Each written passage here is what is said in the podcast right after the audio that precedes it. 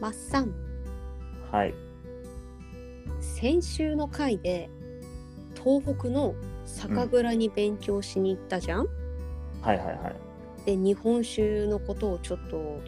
あのお話ししてもらったんですけどあの日本酒の酒米って普通に私たちが日頃食べる食用のお米と何かがどういうふうに違うのってあるの違います。ありますよ。あどんなとこ真ん中が空洞なんですよ。えスカスカってことそう。あの、うおん米粒、皆さん、米粒を想像してください。はい真ん中が白く濁ってるんです。まあはいはいはいはいこれ、白く濁ってるって何かが入ってるかじゃはからじゃなくて、うんあの光の乱反射で、あうのん空洞が空洞が白く濁って見えるんですよ。ほうほうほうほそうこれ、心拍って言うんですけど、ううんうんうん僕ら普通に食べる一般の主食の米だと、うんそれってあのいわゆる白田とかって言ってうん等級が落ちる原因なんですけどうんこれお米は逆でこれ心拍がきれいに出てるかどうかっていうのがその酒米のへあのまあいい酒米の条件というかまあまうあんそれがだけが全てではないと思うんですけど、うそれは大きな違いですもうそれはもう一番大きな違いですねえー、なんでその心拍がある方がいいのこれも僕もまだ何ともわからないんですけど、んそのタンパク質がなるべくない方がいいらしいんですよね、はおあ酒を作る上ではほうほうほだからなんていうの極めて味がしないお米であればあるほど綺麗なおう酒になる、へータンパク分で濁りだとかそういうものが濁りではないんですよその濁りというかど雑味その余計な、ううんんあの酸酸っていうかアミノ酸とかうん余計なその味の成分が出てくるっていうのがあって、その結局味を味がしないななった時にはでんぷん質が入ってなければみたいな話でほうほうほうだと思うんですよねなんか僕もちょっとそこら辺あんうろ覚えなんですけどうまみがない米の方が酒に今適してるってことと言われてますねまあまあ今の酒酒造技術でいくとかうん必ずしもそうとは限らないみたいですけど、へえがよく理にかなってはいるんですよねその昔から、うん大昔から酒を作るにあたってうん美味しいお米は食べればいいし、うん美味しくないお米は酒にすればいいしっていうのは、昔からその理にはかなっていてうんうんうんうんそこから派生してきてそのやっぱり酒造公的米って言われるそのお米作り用の品種が出てきて、うんうんお酒作りに特化したお米を、うんうん、作るようになってうんより美味しいお酒がたくさん世にに出てくるようになったっていうのは、うんありますね。えーしたらそのあの品種がまあいろいろあると思うんですけどありますはいそれによってもやっぱ全部違うんだ味がもちろん、はい、品種によってやっぱり味が変わってきますねそのうんなんだろう甘さというかうんうん酸が酸味が目立つ品種だとか、うん甘さがよく出る品種だとかうんととにかく綺麗なお酒になる品種だとかうん結構いろいろうんあって、うんうん難しいですけどねやっぱそれそれと麹の、うん麹菌の種類とかうん酵母菌の種類とかにの組み合わせあそっかあとは金あとはうんとアルコール度数が、まあ、いんわゆる15%とか18%とかなんですけど、うんうその他にそのアミノ酸とかいろんなその味の元になる成分が入っててうんでも残りは全部水なんですよだから8割ぐらいはうんおおむね水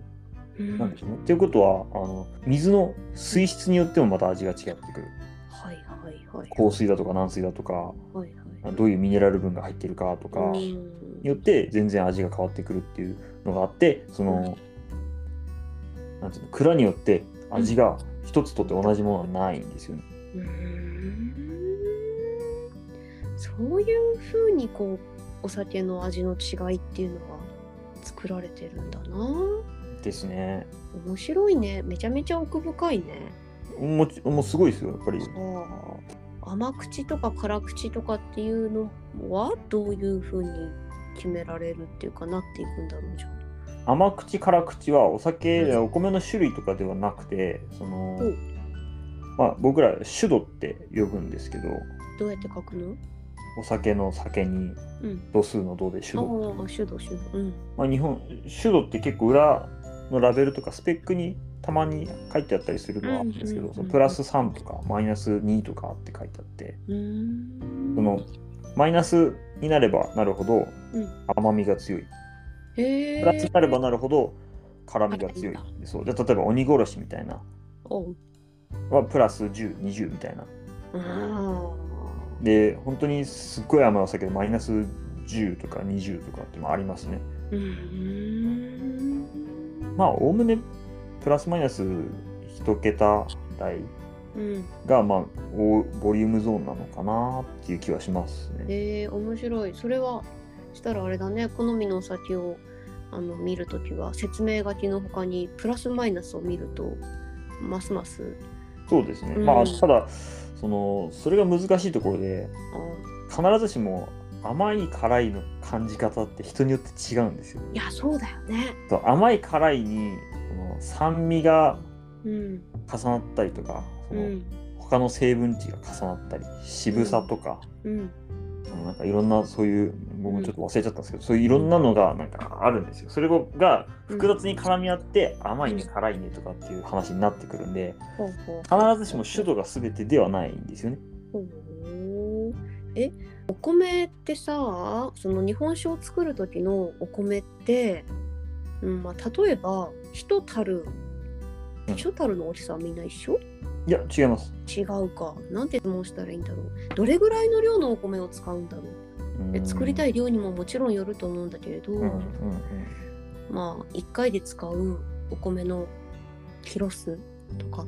てどれぐらいなもんなの僕が昔、酒蔵でやってた時はうん。 1トンとか1トン500とかうん。の仕込みは結構多かった、ね1トン2001トン500だったかなぐらいの仕込みいで200から500でどれぐらいのお酒になるのや難しいんですよなんかその,、うんその溶け方にもよるんですよお米の溶け方によって出てくるあった。そうその結局お米って溶けるじゃないですか、そのはいはい。発酵とこうしてい発酵に伴ってって溶けるんですけど、溶け残ったものが酒粕になるんですようんうんうんうんうん。だからその酒粕としてどれぐらい残るかっていう、まあ、かす具合とかっていうんですけど、うんそれによってその、まあ、どれぐらいお酒になったかであとは当然し仕込んだ水の量はあ、当然入ってくるんでうんうんうんそれと合わせてどれぐらいのもものになるかっていうのはえーっとねうんちょっと僕は今計算出てこないんですが、うんえっと、1トンぐらいのうんお米でうん。おそらく1500リッターぐらいにはなるんじゃないかなと思われますね。ちょっと僕もあんまり計算が定かじゃないですけど。そうなんだ。え、マッサンはさ、そのはい日本酒でさ、まああんまり飲める方じゃないけど、うんお酒ね。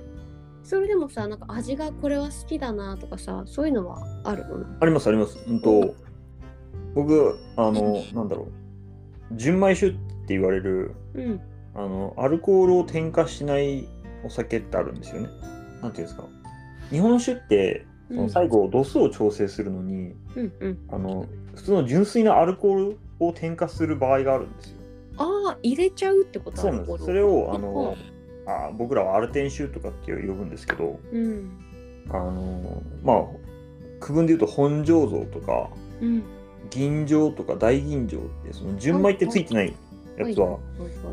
い。アはいルコール添加してるんですけどへー僕そっちの方が実は好きなんですねその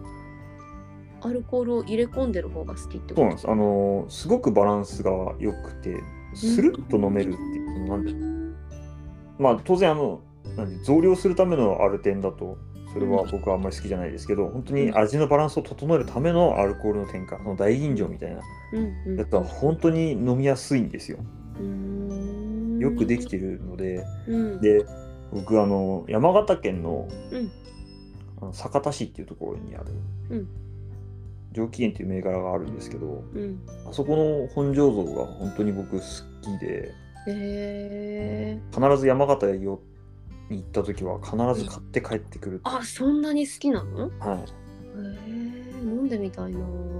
すごくよくできてるお酒でうん本当に綺麗なバランスをうんののお酒が結構多いんですよあのブラブランドというかあの銘柄はうん飲みやすいし飲みやすいですねバランスもいいでそう残念ながら北海道にそれほど多くは流通してないので、ああそうなんだ、はい、北海道よりかは山形まで行って変わった方が量が結構あるのかなっていううん上機嫌っていうのはもう上機嫌普通に上に機嫌って書くのそあうんと、ういう感じは上下の上上下の上いに、はいあの喜ぶあーに元気の元って書くんですけどあらなんかいい名前だねそううん楽しくなりそうだねいや本当に素晴らしい蔵なんですよね、一うん回見てみたいなとは思ったりはしてたんですけど、うんなかなかつてもないので、うんそんな中中見せてくれるってことはなかなかないと思うんで、うんうんうんうん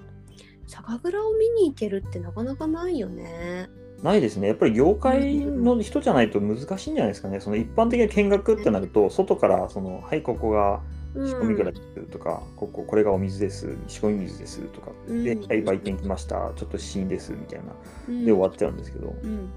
そうやっぱり中に入るって結構難しいですねだ。よね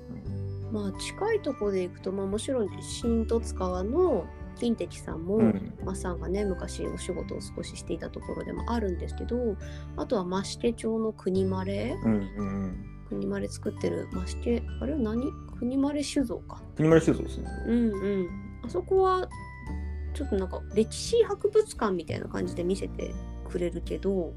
そうですね。使ってた樽ですとか、、いやでも酒蔵って基本的にもうん存在そのものが文化財のところが多いんですよ。あほうほうほうあのその酒蔵の成り立ちとして、うんまあ、お酒って当然必需品というよりかは嗜好品なので。はいはいそのその昔はやっぱりその財力に余裕のある人しかお酒作りはできなかったんですようんね。う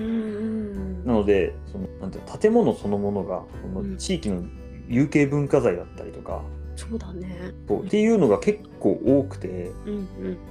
まあ、今でもやっぱり地域の有力者うんうんの人たちがお酒作りしてたりとかっていうのもいまだにありますしやうんっぱりそうなると本当に歴史的な勉強としてもうん面白いよね面白いと思いますそれは。うん酒蔵ツアーもいいね バスで行って試飲ありみたいないいな、それはあのいろんなところでやってますよ。うん、一服でやろうよどうやってつてつないでいくんですかマッサンがつなぐそんな無茶ぶりしないでください。どうにかして どうにかならないから。あああとさあれだなその例えばさ自分たちが普通にそう食用のお米で使ってる品種で日本酒作ろうと思ったら、まあ、できないことはないんだろうけできどないことはないですね。そうういんうふうに出してるとことかっていうのもある。ありますあります。それはもう普通にその加工用米っていう枠、今の日本の法律で法律ルールか、うん法律じゃないかなルールでいくとその加工用米っていううん生産枠があるんですよね。うんでそこにその醸造用の加工用米っていうんですかね。うんっていうのも当然その枠があって。うん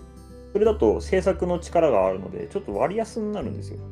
おうん。米のかうん取りあの仕入れ価格がほうほうほなので、うんと一番安いお酒とかをうん作るときは結構その一般品種使ったりとかっていうのは結構う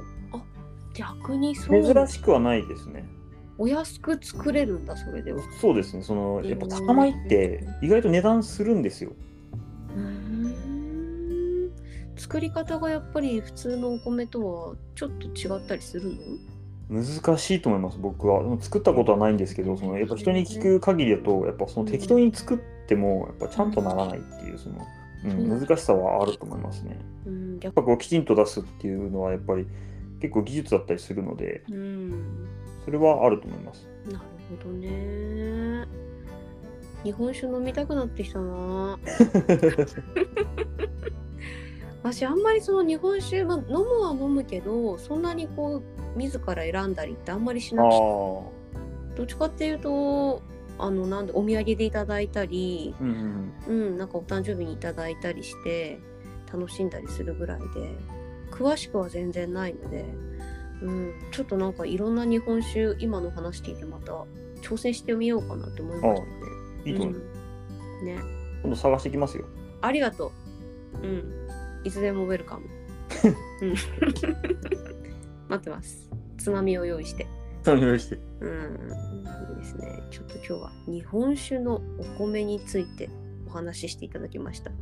ありがとうございました。